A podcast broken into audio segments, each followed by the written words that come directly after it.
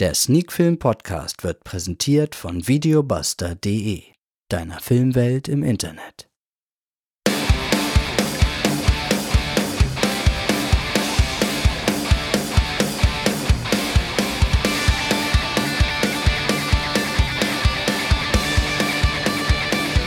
Sneakfilm Podcast Folge 130. Heute geht es um ein Drama, was ein Fernsehfilm ist, und zwar um Wendezeit.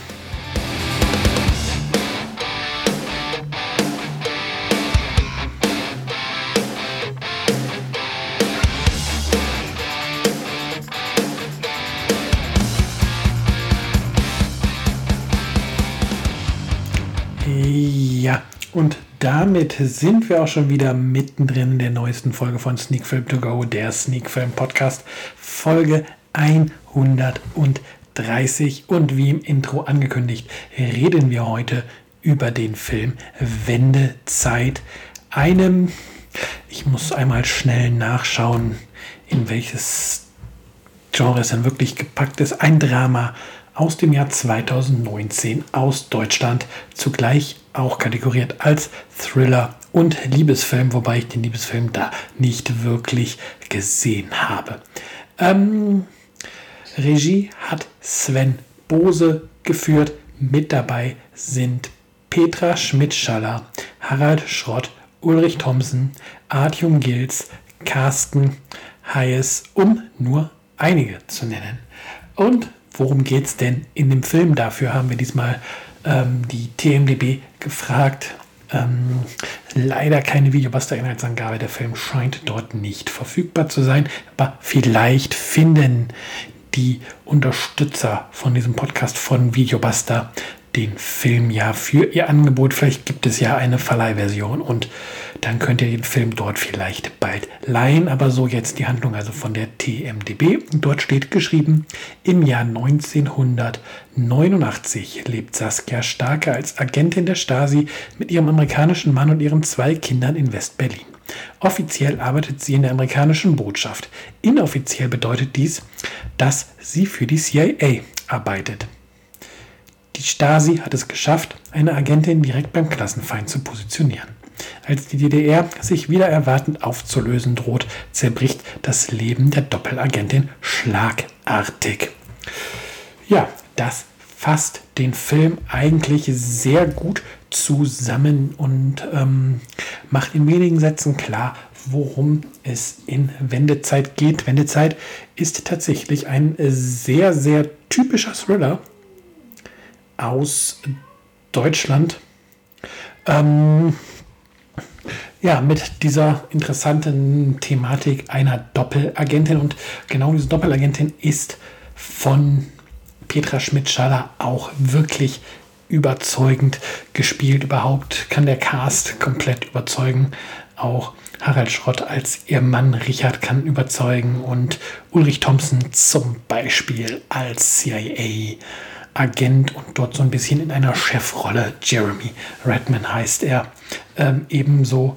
Und ja, von daher ein wirklich gut besetzter Film. Und wie gesagt, hat die Hauptrolle hier von Petra Schmidt-Schaller gespielt. Ähm, wirklich, wie gesagt, auf ganzer Linie überzeugend. Man kauft ihr von Beginn an diese Doppelagentin ab. Man kauft ihr auch aus den Rückblenden ein wenig ähm, ab, wieso sie dieses Leben angenommen hat, wieso sie dieses schwierige Leben lebt. Und ja, da ist der einzige Kritikpunkt, dass man es in den Rückblenden nicht ganz geschafft hat, sie ähm, jugendlich aussehen zu lassen. Die Frau sieht jetzt nicht alt aus oder so, aber sie sieht halt in den Rückblenden genauso aus von den Gesichtszügen und alles ähm, wie in den Szenen, die halt im Jahr 89 spielen. Und ja, das ist so ein kleiner Wermutstropfen. Da hat man ähm, bei der auf Umsetzung nicht gut aufgepasst oder nicht perfekt aufgepasst gepasst, aber das ändert nichts an der Schauspielleistung, die Petra Schmidt-Schaller hier abliefert. Und was halt noch bemerkenswerter ist, ist nicht nur die Schauspielleistung, sondern dass wir es hier tatsächlich mit einem deutschen Film zu tun haben und es ein deutscher Film ist, der auch noch fürs Fernsehen produziert wurde, wo man ja oft eher ein bisschen seichtere und einfachere Kost hat die halt auch oft in das ähm, 90-Minuten-Korsett gezwängt wird, um halt im Mittwochskino der ARD zum Beispiel laufen zu können. Und wir haben es hier jetzt mit einem Fernsehfilm zu tun, der ähm, zwei Stunden läuft. Man hat sich also durchaus ein wenig mehr Zeit gelassen oder man hat dem Film etwas mehr Zeit gegeben, was dem Film durchaus zugutekommt, denn dieses schwierige Thema mit der Doppelagentengeschichte und allem, was hinten dran hängt, die Ermittlungen des der CIA, die hier nach dem Maulwurf in den eigenen Reihen suchen, die Versuche der Stasi und des DDR-Regimes, ähm, ja, ihre Doppelagentin zu schützen und auch ähm, das DDR-System aufrecht zu erhalten ähm, das braucht halt seine Zeit. Das ist halt nicht mal eben abgehandelt. Da muss man halt auch den Figuren Zeit geben, da muss man der Geschichte Zeit geben und da tut diese halbe Stunde, die man extra quasi bekommen hat, hierfür wirklich gut.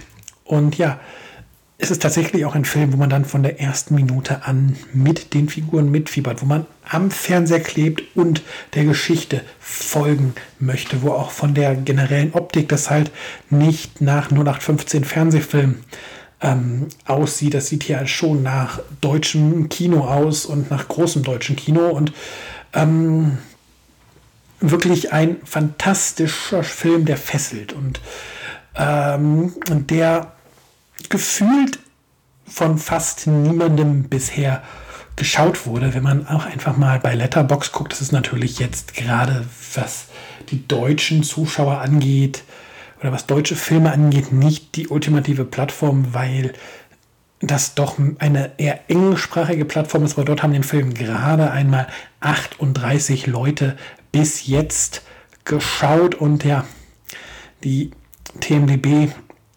ähm, da kann man leider auch nicht, glaube ich, genau sehen, wie viele das den Film gesehen haben, aber ähm, er hat bisher auch dort nur sechs Wertungen bekommen, also davon auszugehen, dass auch dort die User den Film noch gar nicht so viel gesehen haben. Und das finde ich ein wenig schade, denn ähm, es ist so ein Film, der scheinbar irgendwie dann mal im Fernsehen jetzt ausgestrahlt wurde um den Tag der deutschen Einheit letzten Jahres rum. Der 2.10.2019 war, soweit ich weiß, die Erstausstrahlung dieses Films aus dem Jahre 2019. Und ja, er scheint da ein bisschen untergegangen zu sein, vielleicht weil viele immer noch Angst haben, vor dem deutschen Film immer noch Angst haben, dass man da halt einfach nur ähm, Rosamunde Pilcher-artige Filme zu sehen bekommt und ja, es gibt sicherlich eine Zielgruppe für ähm, Rosamunde Pilcher Filme, das sei gar nicht abgestritten, aber